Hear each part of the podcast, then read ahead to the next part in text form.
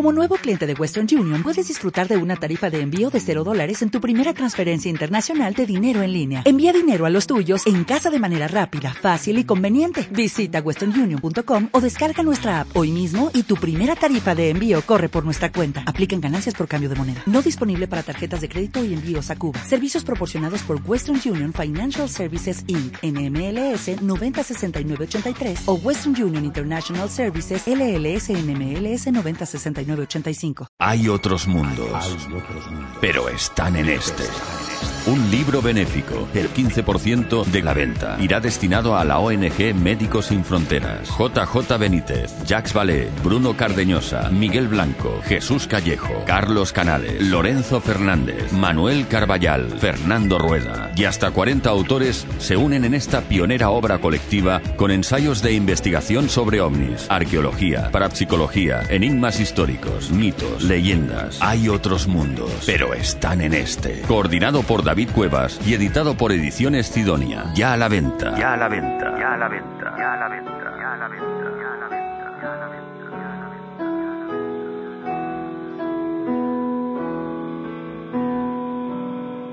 Dimensión Límite. Construir refugios con las palabras, con las palabras descifré tus miedos con las palabras, con las palabras.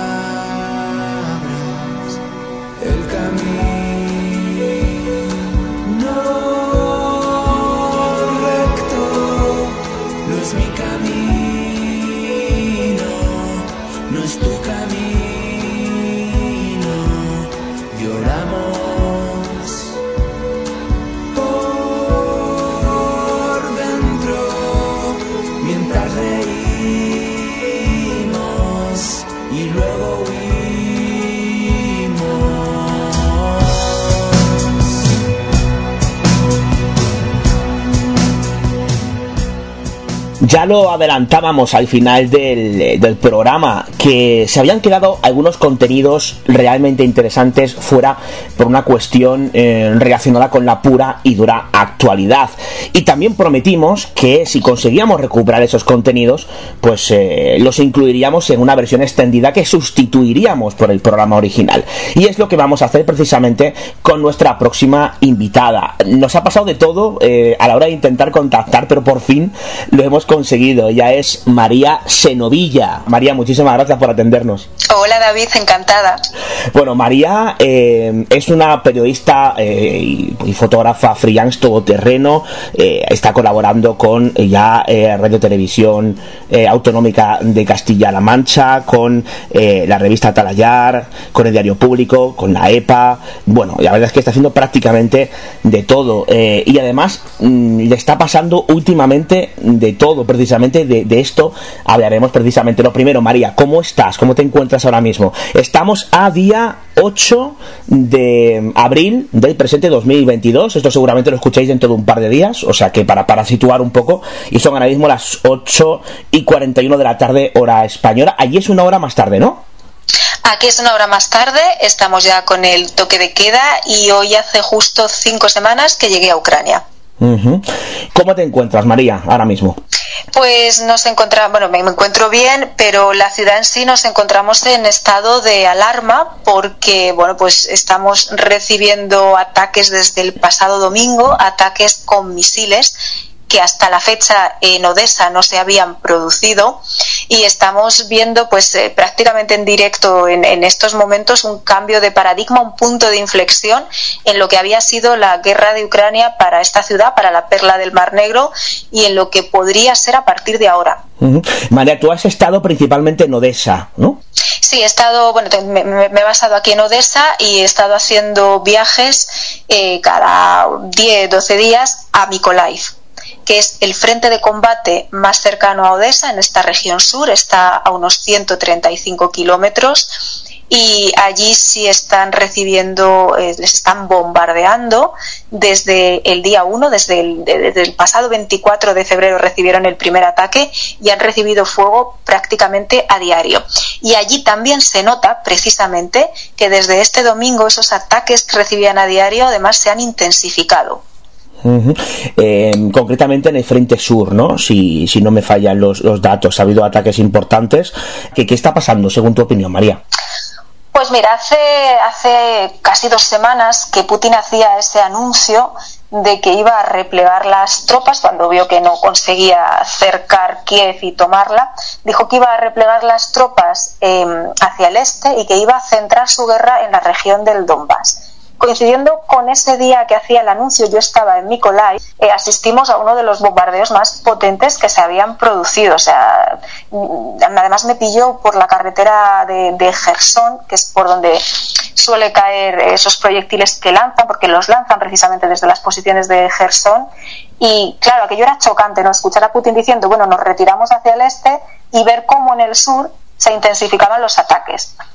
Entonces, ¿qué puede pasar? Pues puede pasar que quiera, digamos, asegurar esa retirada hacia el este, pues eh, poniendo una línea, digamos, de, de, contención, de ataque un poco más brusca, o puede pasar que esto esté preparando una contraofensiva hacia la región sur y que lo que haya dicho de que va a centrar la guerra en el Donbass, pues eh, se quede en nada porque con Putin estamos viendo que es bastante impredecible todo lo que está pasando, lo que está haciendo, no se entiende muy bien a veces. Eh, y la sensación que tenemos eh, aquí en, España, eh, María, bueno, lo sabes, bueno, no solamente en España, sino prácticamente en todo el mundo, es esa incertidumbre que despierta el personaje de Putin con todo, con todo este tipo de acciones. Eh, no, tú que estás sobre terreno, imagino que tienes información, digo, más, más frontal. ¿Cuál es tu opinión? ¿Por qué Putin está haciendo esto? ¿Por qué realmente está reaccionando de la manera que lo está haciendo? ¿Por qué está dando la espalda prácticamente a la comunidad internacional? ¿No hace ningún tipo de declaración? ¿Qué está pasando ahí? Yo creo que, que, Putin es un personaje que ahora mismo está como muy aislado. Además, aquí se comenta, ¿no? Que está rodeado de sus asesores más íntimos y que no mira más allá. Y, y, también lo que se, se, está, lo que se habla aquí mucho desde el momento en que llegué lo decían que la logística a la hora de preparar esta ofensiva no ha sido buena. Aquí eh, los, los, vehículos de combate rusos se quedaban sin, sin, gasolina a medio camino, les tenían que dejar tirados. Eh, las tropas no han venido bien pertrechadas, no han traído víveres suficientes. Se han visto unas escenas eh, un poco que, que, nadie se creía, ¿no? Pensaba, ¿cómo, ¿cómo pueden preparar tan mal esta ofensiva, ¿no? Que pa parecía como que iba a ser un paseo, que en una semana iban a arrasar Ucrania y de repente empezaron a verse fallos por todas partes. Luego también ha sorprendido mucho la resistencia del ejército ucraniano, uh -huh. que no olvidemos que, que lo está haciendo eh, bastante bien. Entonces, da la sensación ahora de que en este escenario, que no era el que obviamente él se imaginaba y que han pasado muchas cosas que no eran lógicas, pues da la sensación de que ahora se está improvisando un poco. La mm. estrategia rusa parece ahora improvisada. Entonces, eh, no sabemos qué pensar. La gente aquí en Ucrania, desde luego, mm, el día que anunció que se iba a replegar, no le dieron demasiado crédito. Dijeron que no creían en sus promesas, que no creían en su palabra y tienen eh, una desconfianza absoluta hacia cualquier declaración oficial que venga del Kremlin. ¿eh? Sí, no, sí, efectivamente, yo puedo entrevistar a algunos ciudadanos ucranianos y van precisamente en esa dirección. María, ¿has tenido ocasión de hablar con mmm, algún ciudadano ruso, personas, eh, digamos, de ideología prorrusa que apoyan a Putin? A mí me está costando muchísimo eh, conseguir que alguien hable. Eh, unos no lo hacen por miedo y me lo han dicho directamente. Otros parece que no quieren hablar a este respecto. ¿Tienes alguna información? ¿Has podido hablar con estas personas? ¿Qué es lo que opinan? ¿Cómo defienden de alguna manera la acción que está desarrollando Putin en Ucrania? No quieren hablar, no quieren hablar. Yo, con mi traductora, que, sí que tiene eh, conocidos, que a lo mejor pues cuando sucedió la anexión de Crimea no lo vieron como nada preocupante, dijeron que bueno que aquello que más daba, y ahora mismo es, son personas que es que no se quieren ni posicionar. Yo creo que están a la espera de ver qué pasan. También yo creo que están un poco atónitas porque a lo mejor no se esperaban lo que están viendo, pues las imágenes que nos están llegando desde Bucha. Eh, lo que ha sucedido esta misma tarde, que yo todavía no he podido entrar en, detalle, en la, la, masacre que ha habido en una estación de tren en, en la zona del Donbass, las imágenes que nos llegaban de Mariupol. Yo creo que eso es muy difícil de justificar por mucha ideología prorrusa que tengas. Eh, periodísticamente hablando, eh, María, hemos hablado con un compañero, con Diego Cortijo, extensamente nos explicaba un poco pues esa vertiente quizá más logística y también más humana, ¿no? Em, ¿Cómo estáis viviendo el conflicto mm, de la manera tan frontal que se está desarrollando este, ¿no? Eh, tú misma me comentabas estos días, hemos intentado una comunicación varias veces y, y en un par de ocasiones no pudo ser precisamente porque os estaban bombardeando. ¿Cómo se vive eso, María? A ver, esto es un país en guerra. Entonces, si tú vienes a hacer una cobertura de un país en guerra, mm, no digo que no te impacte cuando ves las cosas que están sucediendo, pero entran dentro de lo esperable.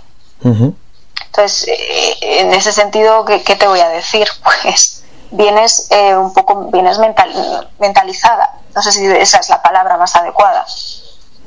¿Estáis alojados en un hotel? ¿Estáis con alguna familia? ¿Cómo, cómo es la logística en este caso para, para no solamente para informar, sino para pues para descansar, para, para pues eh, poder preparar lo que son la, el, background, las crónicas, las informaciones?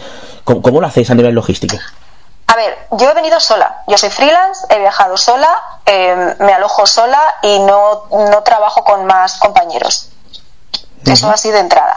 Entonces, estoy alojada en un aparta hotel y desde aquí pues pues eh, me muevo todos los días dependiendo de los reportajes que vaya a hacer a un punto u otro de, de la ciudad. Hasta este momento en Odessa eh, la movilidad era más o menos sencilla. Cuando llegué los primeros días estaba todo muy cerrado, era complicado incluso coger un taxi, em, tenías que organizar todo pues con la traductora o si necesitabas un conductor puntualmente, pero desde hacía ya unas semanas mm, el transporte público funciona bien, eh, para pedir un taxi con el móvil, con una aplicación, funciona sin ningún tipo de problemas y te podías mover por toda la ciudad.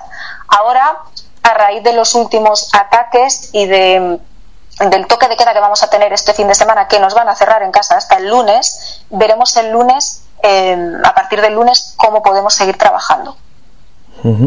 Eh, María, ¿qué es lo que más te ha impactado de todo lo que has visto durante estas cinco semanas, eh, tanto en Odessa como en, digamos, dos ciudades para los que te has ido desplazando? Pues mira, te diré que, mm, parecido en los dos sitios. la última vez que estuve en Mykolaiv, como que te comentaba que volvíamos de acompañar a los artificieros de Nicolai en una en un trabajo de porque bueno como allí los bombardeos son a diario eh, pues muchos de los cohetes que caen de los proyectiles que caen de la, incluso de las bombas de racimo que se están utilizando que caen mm. eh, no explosionan entonces, los artificieros tienen que ir, cuando reciben una llamada de que hay un proyectil que no ha, no ha, explotado, tienen que ir a hacer una voladura controlada porque eso es muy peligroso, porque puede explotar en cualquier momento. Entonces, yo me enteré de estos trabajos, me pareció una historia, un reportaje muy interesante y conseguí que un equipo de artificieros me llevara con ellos para ver cómo trabajaban. Y precisamente volviendo de, había caído un proyectil en, en mitad del patio de una casa eh, la zona este de Mykolaiv y, pues los, artificieros se encargaron de, neutralizar ese proyectil. Y volviendo de esa misión fue cuando eh, asistimos, yo vi en directo un bombardeo sobre eh, la parte más este de Mykolaiv, empezaron a caer proyectiles por la carretera y se veían los impactos, se veía el humo y justo paramos el coche y yo pude acercarme en una casa en la que tres minutos antes había caído un cohete en mitad del cuarto de baño. ¡Ostras! Sí, salía el humo. Bueno, em, cuando me acerqué a la casa con, todo el respeto del mundo, porque imagínate qué momento estaba viviendo esa familia. Claro, claro, claro. Em, con, toda la entereza que te puedas imaginar, que a mí me, me deja mm, muy impactada la entereza que tiene el pueblo ucraniano, me permitieron entrar y ver lo que había sucedido. ¿No? Pues eh, estaba la, la, mamá estaba recogiendo con cubos el agua de las tuberías que se habían roto con la explosión. Había varios hombres terminando de quitar los trozos de cristales de las ventanas, los marcos de la puerta, porque había reventado todo aquello. Y ver eh, a una familia, pues eso, intentando recomponer los pedazos de la casa que acaba de saltar por los aires, de un barrio residencial de casas bajas que no estaban cerca de ninguna infraestructura militar, que no se lo esperaban, imagino, ¿no? Porque si tú estás cerca de algún sitio que puede ser atacado, pero que, que serían personas que estaban pensando, pero esto por qué me está pasando a mí ahora? Eso es muy impactante. Eso es muy impactante. Y la entereza con la que me permitieron además entrar, fotografiar, grabar y decir, mira lo que ha pasado, cuéntalo. Eso ha sido, yo creo que de las cinco semanas que llevo aquí, algo que no se me va a olvidar. Pero es que esta misma tarde, estando en, aquí en Odessa, eh, estando por el centro, además intentando averiguar un poco, recabar un poco de información de un ataque que tuvo lugar anoche con misiles, a esto de las 6 de la tarde eh, he visto pasar un misil por encima de mi cabeza. Ostras. ¿A qué altura aproximadamente, María? No volaba muy alto porque yo lo he visto, además he podido ver el vuelo durante 2-3 segundos. Em, mm, silbaba aquello un estruendo bastante potente. Estaba además, eh, iba caminando por la calle, imagínate todos los que estábamos en la calle, cómo nos hemos quedado cuando lo hemos visto ha tardado más de 10 segundos en, escucharse el impacto, con lo cual deduzco que, que ha, impactado a más de 15-20 kilómetros del centro de Odessa, pero no te imaginas lo que es, claro, venía desde Crimea, y lo que es que te pase un misil por encima de la cabeza. Porque bombardeos con cohetes había visto más, pero lo de un misil que me pasa por encima de la cabeza es la primera vez. Y esto ha pasado hace menos de cuatro horas. Esto ha pasado hace menos de cuatro horas. Y precisamente a raíz de este ataque, hace nada, dos horas, eh, las páginas oficiales de, del ayuntamiento, las autoridades y demás, pues han anunciado que hay un toque de queda desde mañana hasta el lunes a las 6 de la mañana. Vamos a tener que quedarnos cerrados en casa. ¿Qué vas a hacer durante esos días, María? Aprovechar para escribir, que tengo muchas crónicas pendientes. Pendientes, ¿no? María, eh, Diego Cortijo hace una reflexión muy interesante. Eh, antes hablábamos de Putin, ¿no? Precisamente, eh, a, ver, ¿cómo explica a su población que algo que presuntamente, como decías, iba a ser un paseo ¿no? de invasión, de repente empiezan a llegar los ataúdes de soldaditos jóvenes muertos a, casa, soldaditos rusos. Claro, esto, ¿qué opinión tienes de esto? Bueno, es que yo creo que van a llegar pocos ataúdes porque Putin eh, se ha traído crematorios móviles a esta guerra. Entonces, esto ya cuando yo ya unos días antes de venir lo empecé a oír, cuando llegué aquí, eh, la primera vez que fui a Mykolaiv, ya me lo, la primera o la segunda vez que fui a Mykolaiv, ya me lo confirmaron eh, no solo se ha traído crematorios móviles para incinerar a sus cadáveres, sino que, hay cadáveres a los que directamente ha dejado abandonados eh, en, el frente de combate. Eh, te hablo del caso precisamente de Mykolaiv. Mykolaiv, al principio de la invasión, los rusos avanzaron hasta el aeropuerto, llegaron a tenerlo controlado durante unos días y las Fuerzas Armadas ucranianas hicieron una contraofensiva y recuperaron esas posiciones y además durante la siguiente semana eh, les hicieron retroceder casi hacia la ciudad, hacia la provincia de Gerson, que ahora mismo es la única ciudad que los rusos tienen bajo control, está ocupada por ellos, ¿no? Entonces, en, esas eh, posiciones que recuperaron los ucranianos, los soldados rusos muertos en combate, eh, pues los, sus compañeros, sus compatriotas no los recogieron, los dejaron tirados por el campo tenido que recogerlos las Fuerzas Armadas ucranianas por un tema pues, de salubridad. Tú no puedes dejar cadáveres descomponiéndose eh, por los campos. Los han tenido que llevar a morgues en instalaciones militares de Mykolaiv y yo la última vez que estuve estaban intentando eh, la tarea de identificarlos, que no tiene que ser nada fácil ponerte tú a identificar soldados rusos desde Ucrania.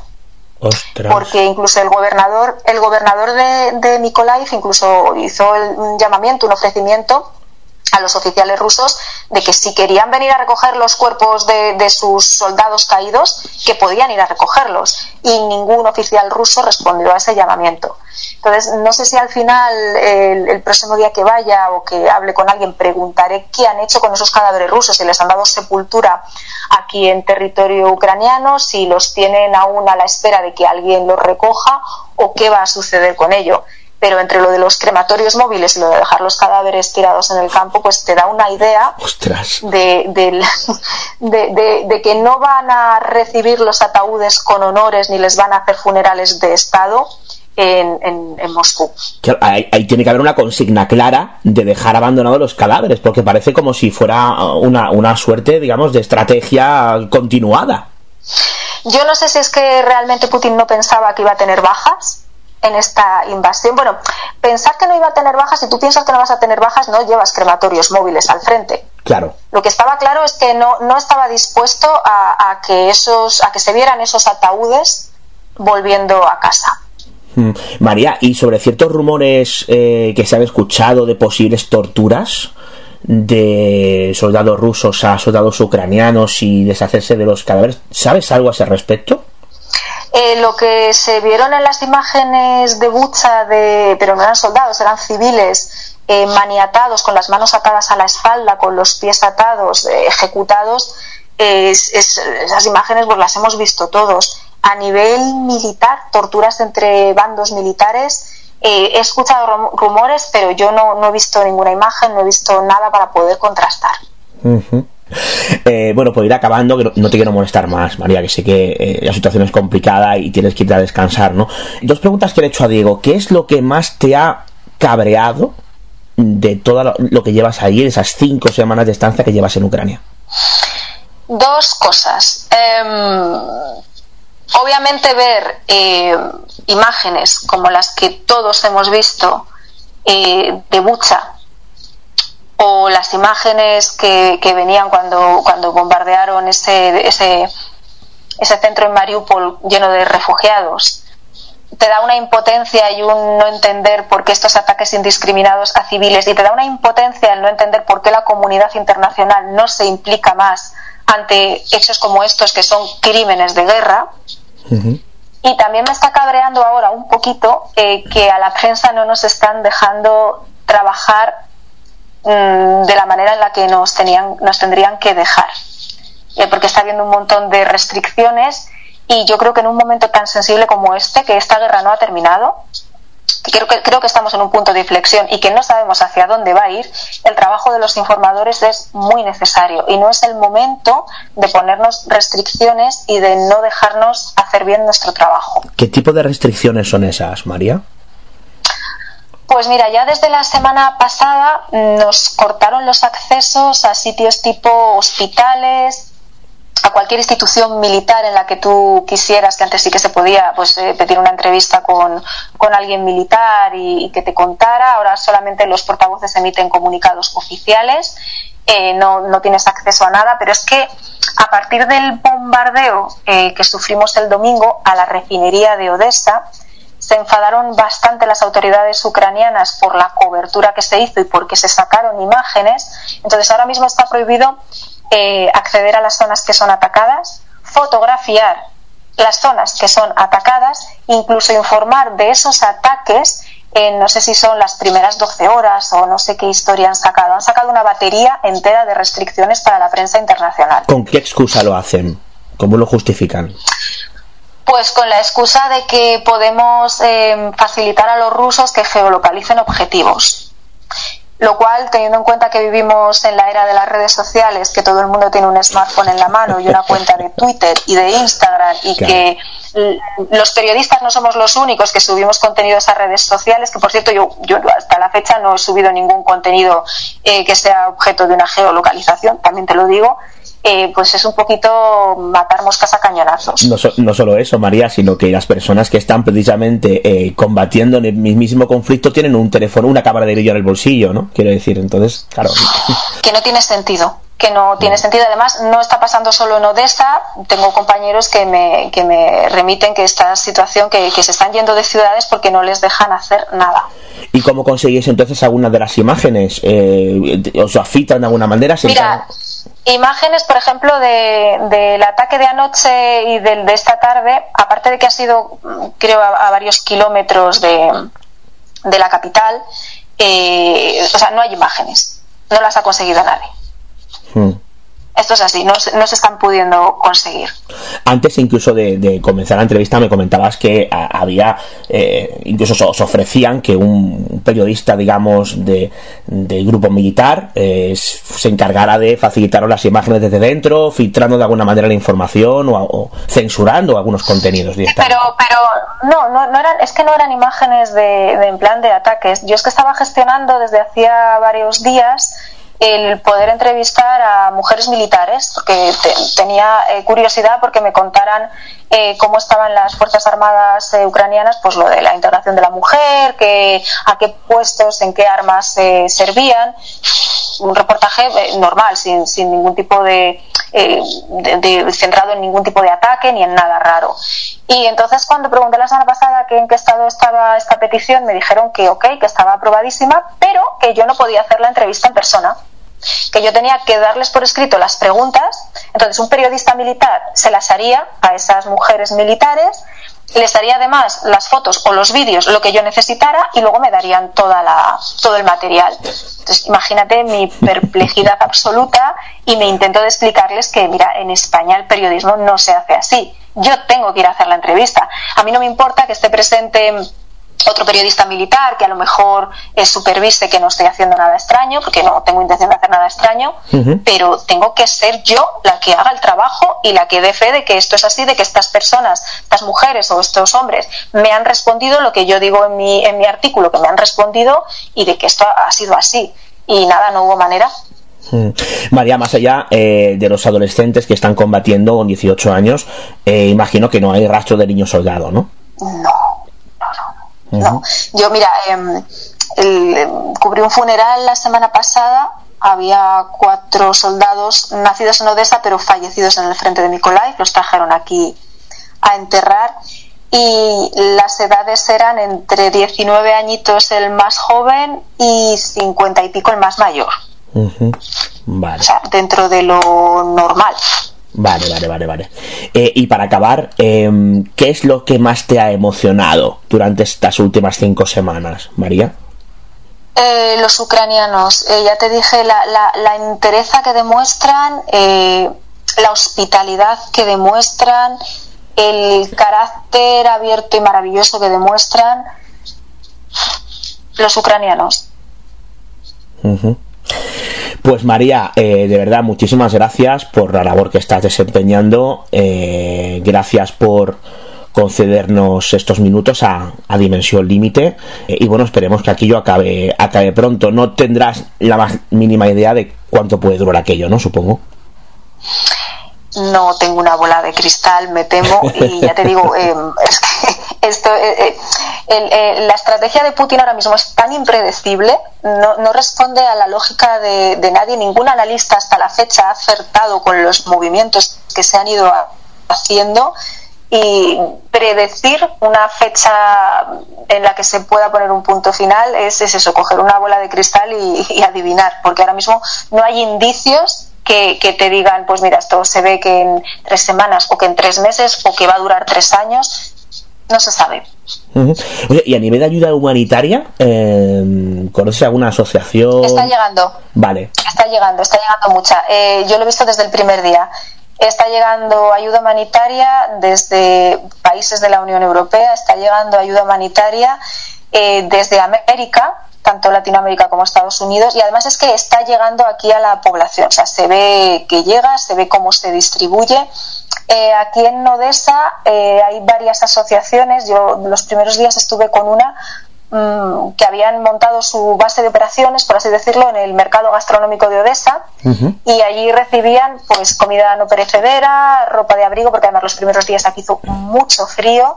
Em, también eh, productos de no sé si no sé si eran medicinas o productos eh, de higiene no entendí muy bien aquello como pero bueno un poquito una variedad y luego ellos los distribuían los llevaban desde a, las líneas de, al frente de combate para los soldados a personas que lo necesitaban y que a lo mejor no tenían acceso o sea se veía además es que se veía físicamente no como lo cargaban lo descargaban lo iban a repartir. Está llegando. Sí, genial saberlo porque hay mucha gente en España que, que bueno, pues que ha prestado su servicio humanitario, hay varias ONGs, ¿no? que están actuando allí. El alcalde de, Odessa lo entrevisté hace unas semanas y, justo cuando, cuando estaba esperando para que me concediera esa entrevista, estaba hablando eh, en lo que yo hablaba, en lo que yo estuve esperando, estuve hablando con Chipre y con Italia, porque llegaba precisamente ayuda humanitaria de ellos. O sea, te quiero decir, eh, se ha movilizado tanto Europa, es otra de las cosas que me ha sorprendido para bien. Pues María, no te molestamos más. Muchísimas gracias por, insisto, por habernos concedido estos minutos y, bueno, pues eh, espero que, eh, como muchos esperamos, ¿no? Que la cosa pues tenga un final dentro de lo que cabe, un final más o menos feliz, más, más pronto que tarde. así que más pronto que tarde, esa es la clave, que tenga que tenga un final pronto, que esto no se cronifique. Hmm. Y bueno, bien, una guerra yo creo que ninguna guerra acaba bien. Ya, por eso decía Pero al menos que acabe pronto. A ver si, a ver si así es. María, de verdad, muchísimas gracias. A ti, David. Ha sido un placer. ¿Recuerdas cuando tu profesor del instituto decía que los que cambian el curso de la historia son los grandes hombres? Pues el muy cabrón mentía. A la mierda César, a la mierda Lincoln, a la mierda Mahatma Gandhi. El mundo sigue avanzando gracias a ti y a mí, a los tipos anónimos. Las revoluciones estallan porque no hay suficiente pan. Las guerras surgen por una partida de damas. Dimensión límite.